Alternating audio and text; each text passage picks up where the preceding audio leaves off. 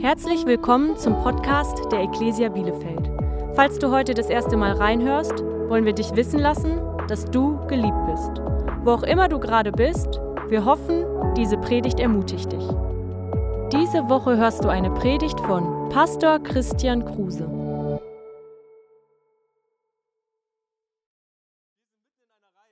Ähm, Momente mit Jesus. Und wir, was, was wir so tun in diesen Wochen, ist, wir schauen uns so einzelne Momente an, ähm, die Jesus hatte, ähm, von denen wir glauben, wow, es war wirklich nur ein Moment, aber er hat alles verändert. Wisst ihr, es gibt diesen Moment, ich weiß nicht, ob du solche Menschen schon mal getroffen hattest, du hast vielleicht nur einen Kaffee mit ihnen getrunken, du hast vielleicht nur zwei, drei Minuten mit ihnen gehabt, aber danach, irgendwie, es war so beeindruckend und so kraftvoll. Ähm, und Jesus hatte ständig diese Momente. Es ist fast so, als hätte er Menschen in der Bahnhofshalle getroffen oder so. Und es war dieser eine Moment, der alles verändert hat. Und heute wollen wir uns so einen Moment anschauen. Ähm, es ist eine alte Geschichte, 2000 Jahre alt, ähm, aber ich glaube, sie hat das Potenzial, heute sehr, sehr stark zu uns zu sprechen und uns Jesus auf eine neue Art und Weise zu offenbaren. Diese Frau, über die wir jetzt miteinander reden, ähm, hat einen unfreiwilligen Moment. Sie wollte diesen Moment eigentlich nicht, sie hatten sich nicht ausgesucht, aber doch hatte sie ihn. Ähm, das gibt, gibt, gibt, gibt Verheißung für jeden Einzelnen, der eigentlich gar nicht gerade hier sein will, sondern hierher geschliffen wurde. Äh, Gott hat was für dich. Ja, wenn du freiwillig hier bist, auch du wirst äh, was äh, erleben und Gott kann zu dir reden. Aber insbesondere, wenn du sagst, hey, ich weiß gar nicht so richtig, wie das mit Jesus ist oder so. Ähm, wir lernen jetzt gemeinsam aus dieser Geschichte. Johannes 8. Sei nicht frustriert, ja, dass ich, ich mache immer wieder Pausen und werde ganz viel reden. Merkt ihr einfach mit deinem Finger, wo wir sind und dann springen wir wieder rein in die Geschichte. Jesus aber ging zum Ölberg. Früh am Morgen war Jesus wieder im Tempel. Das ganze Volk versammelte sich um ihn und er setzte sich und begann zu lehren. Du musst wissen, für unsere Geschichte ist es sehr wichtig, dass viele Menschen am Start sind. Ähm, diese Geschichte lebt davon, dass viele Menschen am Start sind, ähm, weil das, was gleich passiert, braucht ein großes Publikum. Das war das Ziel von den Menschen, die diese Frau gleich vor Jesus schleifen. Okay, viele, viele Menschen sollen mitbekommen, was passiert und die Leute haben Jesus einfach geliebt, wo auch immer er war. Sie wollten ihn hören, sie wollten Wunder erleben. So, Jesus ist da, viele Menschen sind da und jetzt lesen wir das. Da kamen die Schriftgelehrten und die Pharisäer mit einer Frau, die beim Ehebruch ertappt worden war. Sie stellten sie in die Mitte, so dass jeder sie sehen konnte. So, wann immer du das liest, Pharisäer und Schrift, Schriftgelehrte in deiner Bibel, kann in dir so eine Musik angehen. Dum, dum, dum, Weil das so ein bisschen die, die Stimmung ja, für diese Geschichte. Ähm, die Pharisäer und die Schriftgelehrten, ist wichtig für dich zu wissen, es war die geistliche Elite der damaligen Zeit. Also ihr Hauptberuf war es, das Gesetz bis ins kleinste Detail zu halten, ähm, ihr Leben so auszurichten, dass sie ja keine Übertretung haben, dass sie quasi heilig, heilig, heilig sind vor Gott. Und sie nahmen quasi diese Last, ja, das ist ja mit einer riesen Last verbunden, und legten sie aufs ganze Volk und waren ständig dabei, Menschen zu verurteilen und zu richten, wenn sie nicht so lebten, wie das Gesetz es vorschrieb. So, und das passiert hier jetzt und sie kommen jetzt zu Jesus und ihr müsst wissen, diese Leute haben Jesus gehasst. Weil Jesus hat ständig eine Predigt gehalten und die ging richtig krass die schriftgelehrten Pharisäer an. Jesus hat immer wieder gesagt, hey Freunde, was ihr so äußerlich tut, das ist zwar wichtig, aber viel wichtiger ist, was in eurem Herzen los ist. Weil ihr könnt all diese Dinge tun, aber euer Herz kann von Gott entfernt sein. Ja, das das Neue Testament, ist voll davon. Ja, du kannst in die Kirche gehen, du kannst deine Bibel lesen, du kannst beten, du kannst alle möglichen Dinge tun, du kannst Jesus dienen, aber wenn dein Herz nicht bei Jesus ist, dann ist das alles nicht viel wert. Und er war, Jesus wurde nicht müde, das anzuprangern. Er meinte, ey, ihr seid so eine Heuchler. Ja, ihr lobt Gott mit dem, was ihr tut und mit dem, was ihr sagt, aber eure Herzen ist einfach nur ein Loch. So, ja. Und deshalb haben sie ihn gehasst. Und das war auch der Grund, weshalb sie Jesus verfolgt haben und ihn töten wollten. Ja, sie konnten das nicht ab, dass er immer wieder aufs Herz gezeigt hat. Nun tauchen sie hier also, wie wir gerade gelesen haben, mit einer Frau auf, die beim Ehebruch auf frischer Tat ertappt wurde. So in Sachen Ehebruch hat sich in den letzten 2000 Jahren nicht so viel verändert. Äh, wie viele Menschen braucht es mindestens, um die Ehe zu brechen? Mindestens zwei. Und man stellt sich doch jetzt die Frage, also wenn es auf frischer Tat ertappt ist, wo um alles in der Welt ist der Mann? Ja, hat er sich noch im Schrank versteckt? Oder liegt er noch im Bett und raucht seine Zigarette? So, ja, wo ist der Mann? Weil wir schreien hier nach Gerechtigkeit. Wir sagen, hey, wie mies, die, diese Heuchler bringen jetzt diese Frau. Aber worum alles in der Welt ist der Mann? Ähm, du musst wissen, in dieser Geschichte heute hier geht es nicht um Gerechtigkeit, auch wenn es sich gleich so anhört. Ähm, das Ziel von den Schriftgelehrten, den Pharisäern, war nicht Gerechtigkeit. Ähm, das Ziel war nicht mal diese Frau, sondern sie wollten mit dieser Frau den richtig, richtig fetten Fisch fangen und der richtig fette Fisch war Jesus. Okay, das war alles ein ausgeklügeltes Spiel. Ähm, alles diente dazu, Jesus eine Falle zu stellen. Das lesen wir jetzt. Dann wandten sie sich an Jesus. Meister, sagten sie, diese Frau ist eine Ehebrecherin. Sie ist auf frischer Tat ertappt worden.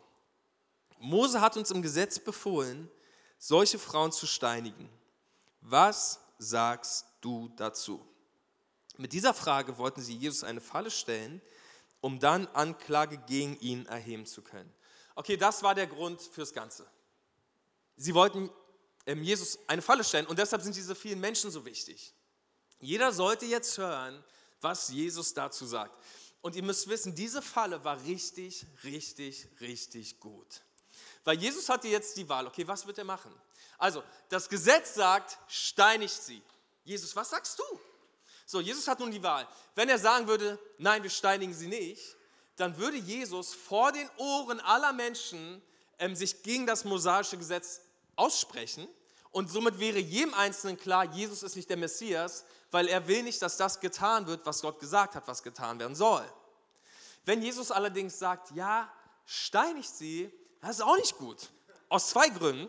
Einmal haben die Römer den Juden verboten, irgendwelche Leute zu steinigen. Ähm, zum anderen war Jesus sehr bekannt für sein Mitgefühl für Schwache und Unterdrückte. So, und dieser Ruf wäre jetzt kaputt, wenn Jesus gesagt hat, komm Freunde, wir steinigen diese Frau. Also es ist eine klassische Lose-Lose-Situation, in die sie Jesus jetzt hier hineinbringen.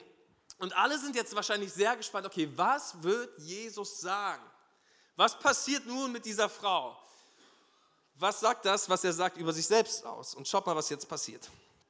Aber Jesus beugte sich vor und schrieb mit dem Finger auf die Erde. So, Jesus hat es erstmal gar nicht eilig. Ja? Er ist ganz entspannt. Er setzt sich hin und schreibt mit dem Finger irgendwas auf die Erde. Wir wissen nicht was. Wir würden gern wissen, oder? Wir würden gern wissen, was er geschrieben hat, aber die Bibel sagt uns nicht, was er geschrieben hat. Und wahrscheinlich will Gott deshalb nicht, dass wir wissen, das, was er geschrieben hat. Ja? Müssen wir auch nicht spekulieren. Aber ich glaube, ähm, in Jesus war einiges los zu diesem Moment. Ich, wisst ihr, ich hätte mich nicht in Ruhe hingesetzt. Ich hätte gesagt, Freunde, ihr seid eine richtig krass miese kleine Bande von Heuchlern. Was für Assis. So, ne? Also ich, ich hätte irgendwas gesagt. Ich meine, dieser Schmerz, du musst dir mal überlegen, Jesus war sicherlich wütend, aber gleichzeitig diese Frau auf frischer Tat ertappt beim Ehebruch, aus dem Bett gezogen von, von einem Haufen Männer, ähm, hingeschmissen in den Staub. Und da ist ihr Schöpfer, ihr Vater, der sie liebt, der sie gemacht hat, der einen Plan für ihr Leben hat, der so sich, sich, sich nach Gemeinschaft mit ihr sehnt. Und, und das ist, was seine Schöpfung aus seinem, seinem Geschöpf gemacht hat. Ich glaube, Jesus Herz war zerbrochen in diesem Moment. Ja, und er ist, er ist ruhig und, und sie werden nervös und deshalb passiert das hier. Als sie jedoch darauf bestanden, auf ihre Frage eine Antwort zu bekommen, richtete er sich auf und sagte zu ihnen, wer von euch ohne Sünde ist, der soll den ersten Stein auf sie werfen. Okay, wir kennen alle diesen Satz und es ist richtig großartig, was Jesus hier tut. Weil wisst ihr, passt auf, die Pharisäer, sie nehmen diese Ehebrecherin, schleifen sie vor Jesus, packen sie dorthin, sagen, Jesus, was sollen wir machen? Und sie stellen es so dar, als wären sie hier die Guten und dort ist die Sünderin und dort ist Jesus. Hier, hier sind wir, wir, wir heilig gesetzestreuen Pharisäer und Schriftgelehrten und da ist die Sünderin. Ne, da ist die Frau, sie hat den Tod verdient. Und wisst ihr, was Jesus macht? Das liebe ich so an ihm. Jesus sagt, hey Freunde, ihr sitzt alle im gleichen Boot. Ne? Er sagt, hey, ihr, ihr, ihr habt eine Sache grundlegend falsch verstanden. Es gibt hier nicht sie und wir, sondern wer von euch ohne Sünde ist, der soll anfangen, sie zu steinigen. Okay, er gibt hier eigentlich dem mosaischen Gesetz recht. Das ist wichtig, dass du es verstehst. Jesus sagt, steinigt sie. Aber derjenige von euch, der keine Sünde hat, soll anfangen. Und das ist, was die Pharisäer nicht verstanden haben, dass der, der, ihr Leben gar nicht so anders aussieht wie das Leben dieser Frau. Sie nur das große Glück haben, dass sie nicht erwischt wurden. So, ne? Und er sagt quasi, hey, Freunde, wer, wer im Glashaus sitzt, sollte besser nicht anfangen, mit Steinen zu schmeißen, weil das geht übel aus. Und dann lesen wir das hier. Dann beugte er sich wieder vor und schrieb auf die Erde. Guck mal, was Jesus gesagt hat, hat gesessen, war jetzt von seinen Worten getroffen, verließ einer nach dem anderen den Platz. Die Ältesten unter ihnen gingen als Erste. Das finde ich auch gut, ne? Also ich glaube, auch mit dem Alter werde ich weiser. Ähm, und irgendwie scheinen die Ältesten dort ein bisschen erkannt zu haben, dass das stimmt, was Jesus hier gesagt hat. Und die Jüngeren lassen sich irgendwie davon beeindrucken und sie gehen alle mit, mit, mit und sie, sie hauen alle ab. Und zuletzt war Jesus allein mit der Frau, die immer noch da stand, wo ihre Ankläger sie hingestellt hatten. Er richtete sich auf. Wo sind sie geblieben? fragte er die Frau. Hat dich keiner verurteilt? Hat keiner den Stein auf dich geschmissen? Nein, Herr, keiner, antwortete sie. Da sagte Jesus, ich verurteile dich auch nicht. Du darfst gehen, sündige von jetzt an nicht mehr. So, es gibt drei Dinge, die du wissen solltest. Und deshalb heute diese Geschichte. Ja, drei Dinge, von denen ich so hoffe, dass sie dir heute in dein Herz fallen. Das allererste ist das hier. Jesus verurteilt dich nicht.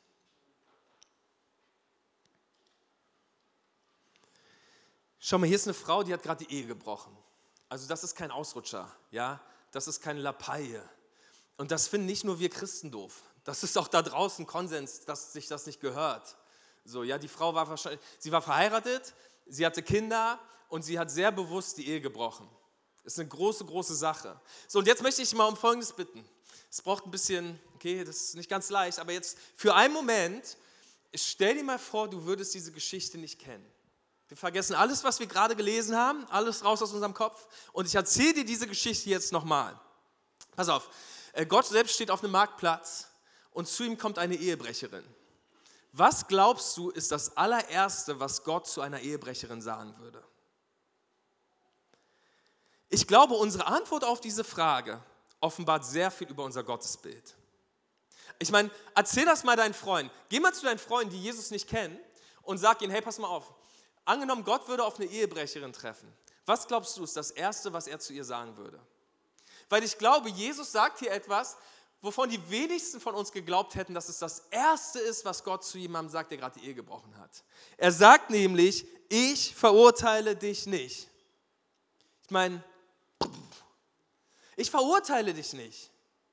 Wisst ihr, dieser Satz ist richtig groß und wir müssen ihn auf jeden Fall richtig verstehen. Ähm, Jesus sagt nicht, ich verurteile dich nicht, weil das so sein Way of Life war. Ja, Hippies, wie die Medien so Jesus manchmal darstellen, wie so ein Öko-Hippie oder so, ja, mit seinen Jesus-Latschen und bloß alle frieren und deshalb laufe ich so rum und ich will niemandem was anhaben, so, ne? Sondern verstehst du dieses, ich verurteile dich nicht, ähm, das war ein, dieser Satz hat Jesus alles gekostet. Weil das mosaische Gesetz hatte recht. Okay, diese Sünde muss mit dem Tod bestraft werden, wie übrigens jede Sünde. Römer 6, Vers 23 steht, denn der Lohn der Sünde ist der Tod. Okay, jede einzelne Sünde muss mit dem Tod bestraft werden. Das ist das, das was, was unsere Sünde bezahlt, ist, dass wir sterben müssen. Und wenn Jesus nun zu dieser Frau sagt, ich verurteile dich nicht, du darfst gehen, dann nicht, weil er sie einfach freilässt, sondern weil er genau weiß, wie die nächsten Wochen seines Lebens aussehen dass er selbst ans Kreuz gebracht werden wird, um für die Sünden der Menschen zu sterben. Okay, er sagt zu dieser Frau, hey, du wirst heute nicht gesteinigt, dafür werde ich gekreuzigt. Okay, der Tod, den du hättest erfahren müssen, jetzt hier, der gerecht wäre aufgrund deiner Sünde, den werde ich erfahren. Weißt du, und das ist die gute Botschaft, das ist das Evangelium von Jesus Christus. Jesus Christus kam auf diese Erde um den Tod zu sterben, den du hättest sterben müssen aufgrund deiner Sünde. Ja, er, er sagt nicht einfach, Jesus läuft nicht einfach rum und sagt, verurteile euch alle nicht, sondern er hat den Preis dafür bezahlt, um das sagen zu können. Er ist selbst auf die Erde gekommen und ans Kreuz genagelt worden und für unsere Sünden gestorben. Jesaja sagt, die Strafe lag auf ihm zu unserem Heil. Ja, und er starb für uns, damit wir frei sein können von unserer Sünde. Und deshalb sagt er zu dieser Frau, hey, ich verurteile dich nicht. damit sie gehen kann und frei ist und nicht verurteilt werden muss von Gott. Schöner wird es nicht. Wisst ihr, diese Frau, ähm, lass uns mal einen Moment in, in die Haut dieser Frau hineinschlüpfen. Angenommen, ähm, wir würden jetzt hier über den Beamer die Sünden deines Lebens abspielen. Oder lass mal über mich reden, ja. Angenommen, wir würden jetzt hier meine Sünden darstellen. Alles, was ich so getan habe, die hässlichsten und dreckigsten Momente meines Lebens. Freunde, ihr würdet mich nie wiedersehen. Ich wäre fertig mit euch. Ja, weil da sind Dinge, die sind so hässlich und eklig und ich würde mich so schämen. Und jetzt musst du dir mal überlegen, dass Jesus zu mir kommt, der das alles kennt und der das alles gesehen hat und der sagt, ich verurteile dich nicht. Ich will dich trotzdem. Ich meine, was für eine Gnade. Was für eine Gnade, dass wir so einen Gott haben, der nicht gekommen ist, um Menschen kaputt zu machen, sondern um sie zu retten. Der bekannteste Vers der Bibel, schaut mal, in Johannes 3, Vers 16 heißt es das hier. Denn so sehr hat Gott die Welt geliebt, dass er seinen einzigen Sohn gab, damit alle, die an ihn glauben, nicht verloren gehen, sondern das ewige Leben haben. Und guck mal, jetzt kommt Vers 17. Denn Gott sandte seinen Sohn nicht in die Welt, um sie zu verurteilen, sondern um sie durch seinen Sohn zu retten. Gottes Plan ist es nicht, dich zu verurteilen. Die Strafe lag auf Jesus Christus. Er wurde verurteilt, damit du frei sein kannst. Weil Gott will dich. Gott hat sich gesagt, hey, lieber komme ich auf diese Erde und sterbe, als für immer von dir getrennt zu sein. So sehr will Gott dich. Gott will dich. Er liebt dich. Und das ist die Gnade Gottes. Es ist unverdient. Na, warum um alles in der Welt würde Gott das machen? Weil er dich liebt. Weil er dich will. Und wir müssen jetzt Folgendes unbedingt heute von Jesus lernen. Und wir sollten es lernen. Und es ist schwierig und wir brauchen Gottes Hilfe dabei. Aber was wir an Jesus sehen, ist, es ist möglich, einen Menschen zu lieben, ohne seine Sünde zu lieben. Und ich glaube, das müssen wir lernen, Freunde. Wir können Menschen lieben, ohne ihre Sünden zu lieben. Menschen treffen furchtbare Entscheidungen und sündigen. Ja? Dinge, von denen wir sagen, hey, das ist überhaupt gar nicht in Ordnung und hör besser auf, das zu tun. Aber es ist nicht unsere Aufgabe, Menschen zu verurteilen. Wisst ihr, natürlich, wir stehen auf und wir sagen, wir nennen Sünde Sünde und wir finden Dinge nicht gut und wir treten ein gegen Abtreibung, all diese Dinge, die so furchtbar sind. Aber es ist nicht unsere Aufgabe, Steine in die Hand zu nehmen, wenn unser Herr Jesus sich entschieden hat, alle Steine fallen zu lassen. Verstehst du? Und was ich in meinem Leben festgestellt habe, und da ist Gott dabei, deshalb, ich bin so dankbar, dass ich älter werde, weil ich weiser werde. Ja? Ich, ich stelle fest, hey, je öfter ich mich dazu entscheide, meine Steine fallen zu lassen, umso leichter fällt es mir, Menschen zu lieben und sie zu umarmen und ihnen zu dienen und sie zu Jesus zu bringen. Und wir sollten alle ein bisschen intoleranter werden, wenn es um unsere eigenen Sünden geht und ein bisschen toleranter, wenn es um die Fehler anderer geht. Weil Jesus hat gesagt, hey Freunde, geht und raus und liebt die Menschen. Nicht verurteilt sie und nicht richtet sie. Wir sollen sie lieben, weil wir das von unserem Herrn Jesus erlebt haben selbst. Ja, dass die Gnade Gottes unser Leben berührt hat und das, ja, wir sollten jeden Tag sagen, danke Jesus für deine Gnade, weil wir haben es alle nicht verdient. Schaut mal, da sagte Jesus, ich verurteile dich auch nicht, du darfst gehen, sündige von jetzt an nicht mehr. Ja, religiöser Krille hätte gesagt, das ist das Erste, was Gott zu einer Ehebrecherin sagt. Sündige von jetzt an nicht mehr. So und etwas in mir sagt auch, hey, das ist doch die Botschaft, die die Welt hören muss. So, ja, sündige nicht mehr. Und Jesus hat es gesagt. Und es ist auf jeden Fall Teil unserer Botschaft. Aber es ist nicht das Erste, was er gesagt hat. Er sagt es zu dieser Frau, aber erst nachdem er die Falschheit der Fromm angeprangert hat, nachdem er sie von ihren Unterdrückern befreit hat, nachdem er gesagt hat, ich verurteile dich nicht, dann sagt er, geh und sündige nicht mehr. Okay, von daher, ja, wir reden mit den Leuten darüber, was falsch läuft und dass wir anders leben müssen, aber es ist nicht der Fokus, der Fokus ist der Mensch, nicht was er tut. Wisst ihr, ich glaube, wir als Christen, wir haben so ein kleines Imageproblem, das wir ein bisschen wegbügeln müssen, weil das Christsein ist da draußen vor allem für Dinge bekannt, die wir nicht mehr tun dürfen. Menschen glauben, du wirst Christ, wenn du es nur schaffst, gewisse Dinge nicht mehr zu tun. Aber das ist doch nicht, was Christsein ist. Du bist doch nicht zu einem, Nach zu einem leidenschaftlichen Nachfolger von Jesus geworden, weil du es geschafft hast, besonders viele Dinge zu lassen. Ja, die Leute da draußen denken, hey, du kannst Christ werden, wenn du nur das nicht mehr tust, das nicht mehr anfasst, das nicht mehr trinkst und das nicht mehr rauchst. So, dann kannst du dabei sein. So, ne? Aber das doch nicht, lass uns doch nicht darüber reden, was wir alles sein lassen müssen, sondern lass uns doch vielmehr begeistert sein von dem, was alles angefangen hat, als Jesu Gnade uns gefunden hat. Sodass Jesus uns unsere Sünden vergeben hat, dass er uns zu einer neuen Schöpfung gemacht hat, dass unser Körper ein Tempel des Heiligen Geistes ist, sein Geist in uns wohnt, seine Kraft uns belebt, uns, uns fähig macht, Dinge zu tun, die größer sind als wir selbst, dass Bestimmung unser Leben erreicht hat. Ja, wir werden nicht leidenschaftlicher darin, weil wir es schaffen, mehr Dinge zu lassen, sondern ich glaube, wir werden leidenschaftlicher, wenn wir uns darauf fokussieren, mehr zu erfahren von dem, was angefangen hat in unserem Leben, als Jesus unser Leben erreicht hat. Okay, von daher müssen wir aufpassen, dass wir den Fokus richtig setzen, gerade wenn wir da draußen Leute erreichen wollen. Okay, es ist nämlich nur die eine Seite der Medaille, ähm, zu sagen, sündige nicht mehr. Jesus hat damit begonnen, dass er gesagt hat, hey, ich liebe dich und ich nehme dich erstmal an. Ich habe so über die Pharisäer und Schriftgelehrten nachgedacht und wisst ihr, sie haben einen großen Fehler gemacht. Ähm, sie haben ihre Schuld erkannt. Der Vers sagt das hier. Ähm, sie waren getroffen. Okay, sie waren getroffen. Sie haben in diesem Moment erkannt, dass sie voller Sünde sind, aber sie sind gegangen. Weißt du, das ist, was Sünde immer in deinem Leben tun möchte. Sie will dich immer von Gott trennen. Sie will immer machen, dass du wegrennst. Aber während sie so dastehen und jeder Einzelne in sich geht und sich überlegt, hey, wenn ich den Stein schmeiße, der kommt direkt auf mich zu, weil ich bin auch ein Sünder, sitzt dort im Sand ihre Rettung. Aber sie haben es nicht erkannt. Wisst ihr, wären sie nur da geblieben, wären sie nicht weggelaufen, dann hätte Jesus nicht nur gesagt, hey, ich verurteile dich nicht, sondern er hätte gesagt, ich verurteile euch nicht.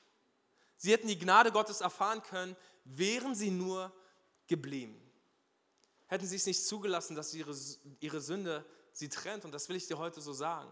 Hey, wenn du das merkst in dir, Mann, ich bin nicht, die, das, der, das Beamerbild von deinem Leben wäre auch dreckig und übel, lass dich das nicht von Gott trennen, sondern gerade das sollte dich zu Jesus bringen.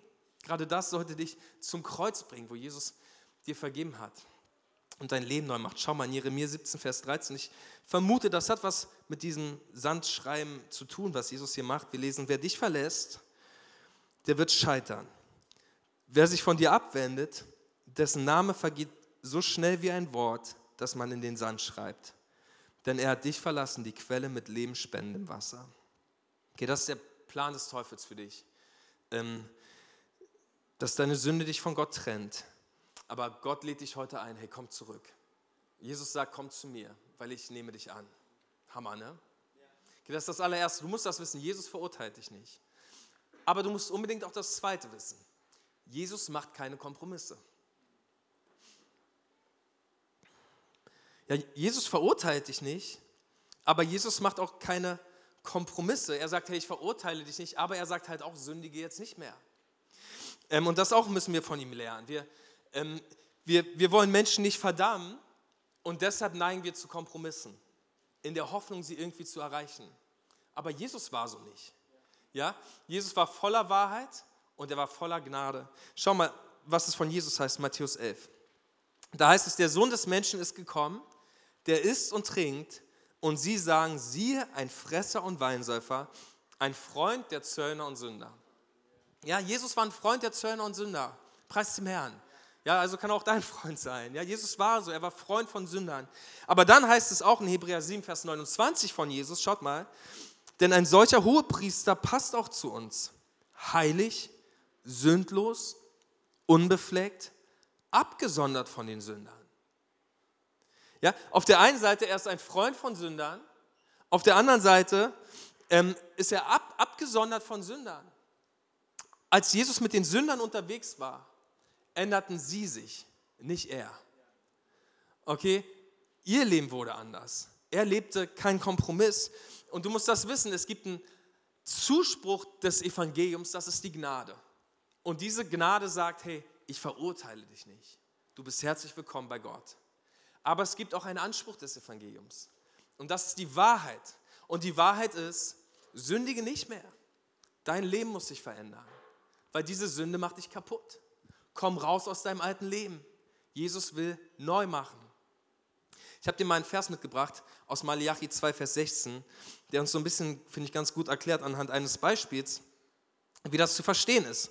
Denn der Herr, der allmächtige Gott Israels, sagt, ich hasse Ehescheidung. Ja, ich verabscheue es, wenn ein Mann seiner Frau so etwas antut, Darum nehmt euch in Acht und brecht euren Frauen nicht die Treue. So, hier heißt es nicht, dass Gott geschiedene Menschen hasst, sondern hier heißt es, dass Gott Scheidung hasst. Warum hasst er Scheidung? Weil es Menschen kaputt macht, weil es Familien zerstört. Weißt du, das ist der Grund, warum Jesus die Sünde hasst. Er hasst nicht den Sünder, er liebt den Sünder, aber er hasst die Sünde. Es könnte auch einen Bibelvers geben, der heißt, Gott hasst Autounfälle. Ja? Gott hasst nicht Menschen, die Autounfälle machen. Aber er hasst Autounfälle. Warum? Weil sie Menschen kaputt machen. Und er liebt Menschen. Und deshalb, weil er so voller Liebe ist, muss er hassen, was das kaputt macht, was er am meisten liebt. Weißt du, und das ist auch wahr für Gott in deinem Leben. Gott liebt dich unendlich doll. Er ist so begeistert von dir und er verurteilt dich nicht. Aber er hasst die Sünde in deinem Leben. Er muss sie hassen. Warum? Weil sie dich kaputt macht. Und deshalb wird er niemals aufhören, durch seinen Heiligen Geist dein Innerstes verändern zu wollen. Deshalb wird er immer wieder mit dir über diese Dinge sprechen, die dort los sind, weil er will, dass du frei wirst von den Dingen, die dich kaputt machen, weil er dich so sehr liebt. Weißt du, Jesus kommt in dein Leben und sagt, ich verurteile dich nicht, ähm, du hast hier Platz und ich nehme dich an. Aber diese Liebe wird dich nicht so lassen, wie du bist. Schaut mal, Bertolt Brecht hat mal was geschrieben. Haben wir das auf der Folie? Sonst habe ich das nur in meinen Notizen. Ich lese euch vor. Ein Mann, der Herrn K. lange nicht gesehen hatte, begrüßte ihn mit den Worten, Sie haben sich gar nicht verändert. Oh, sagte Herr K. und er bleichte. So, weißt du, wenn du irgendwie nicht älter wirst, ist das Hammer. Aber wenn man dich nach einer Zeit wieder sieht und jemand sagt zu dir, hey, du hast dich gar nicht verändert, dann ist das gar nicht so cool. So, ne? Wenn du Christ geworden bist, aber dein Leben hat sich nicht verändert seitdem und Menschen merken nicht, dass, dass der allmächtige Gott in deinem Leben eingezogen ist, dann ist das nicht so richtig gut. Das ist nicht, wie das mit Gott läuft, sondern wenn die Liebe Gottes dein Leben berührt, dann wird sie dein Leben verändern. Und du brauchst dann vielleicht diesen Moment. Vielleicht hast du diesen Moment dann doch noch nicht erlebt, dass, dass, dass das Kreuz wahr wurde in deinem Leben, das dein Leben verändert. Und ich will ähm, dich so daran erinnern, wir haben einen Gott, der sagt, ich verurteile dich nicht. Aber wir haben auch einen Gott, der unsere Sünde zu sehr hasst, als dass er sie duldet in unserem Leben. Er ist die Gnade, aber er ist auch die Wahrheit. Ähm, doch wie verändert sich unser Leben? Okay, und das ist der dritte Punkt. Liebe Jesus von innen nach außen. Wenn du meinen Predigten zuhörst, hast du das vielleicht schon 30 Mal aufgeschrieben auf irgendeinem Zettel. Aber es ist so wichtig, dass wir das verstehen. Ähm, weißt du, was ich damit meine, ist, du darfst die Reihenfolge nicht durcheinander bringen, wie das mit Gott funktioniert. Die Pharisäer haben versucht, Gott zu lieben von außen nach innen. Sie haben all diese Dinge getan, äußerlich in dem Glauben, das würde innerlich etwas bewirken.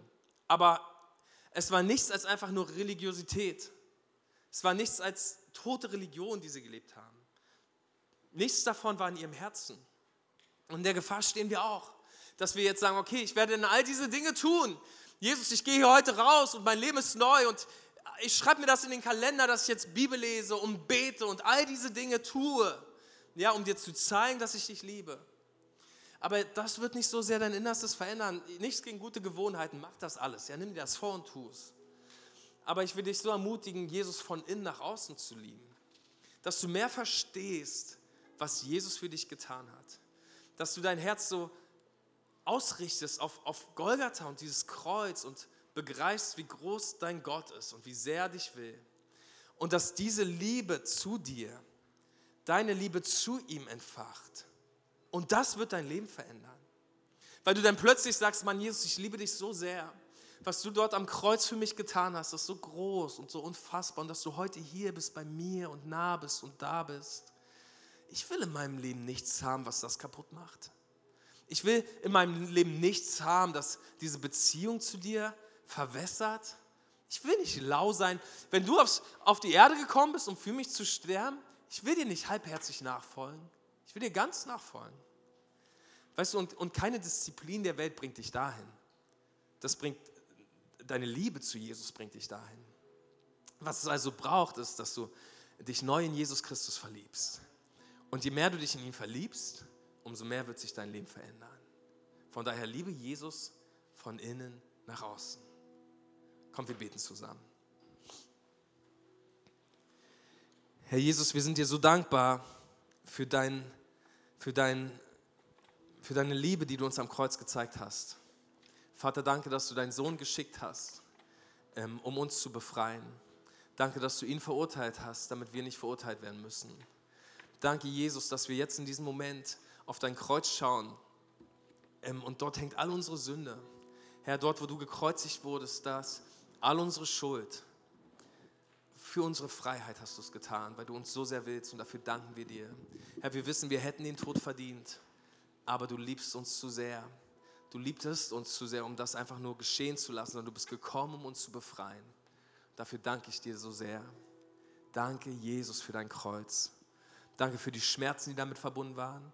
Danke, Herr Jesus, dass du es durchgezogen hast. Danke, Herr Jesus, danke, Herr Jesus, danke, Herr Jesus. Herr, wenn du heute hier bist und du hast das noch nicht erlebt, dass Jesus dir deine Sünden vergeben hat, dass er dich befreit von all deiner Schuld, dass er dich annimmt, dass du, du kannst heute diesen Moment haben, dass Jesus zu dir sagt, hey, ich verurteile dich nicht. Du kannst heute diesen Moment haben, wo Gott selbst in dein Leben kommt. Alles, was du tun musst, ist, du musst dieses Geschenk vom Kreuz annehmen. Okay, es ist zwar 2000 Jahre alt, aber es kann heute aktuell werden für dich, wenn du es heute annimmst als ein Geschenk, diese Gnade Gottes und sagst, Jesus, ich empfange das Danke, dass das auch für mich passiert ist und für mein Leben. Und du wirst erleben, wie das Kreuz von Jesus dich befreit von all deiner Schuld und du zu einem Kind Gottes wirst und aus dem Himmel diese Stimme hören, hey, ich verurteile dich nicht.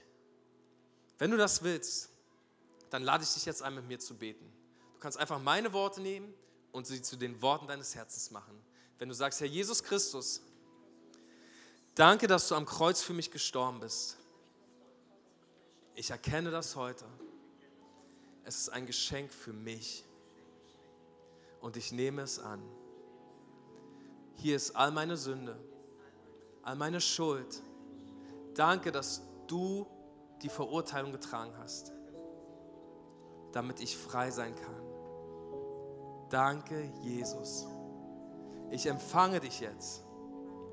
Fülle mich mit deinem guten Geist und bitte verändere nun mein Leben.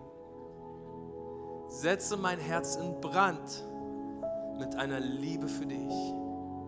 Ich will dir nachfolgen. Du bist es wert, mein ganzes Leben zu bekommen. Hier ist es. Ich schenke es dir. Im Namen Jesu. Amen. Kommt, wir geben mal all denjenigen einen Riesenapplaus, die das gerade zum ersten Mal gebetet haben. Danke, dass du dabei warst. Mehr Informationen über die Ecclesia Bielefeld findest du auf bielefeld.church.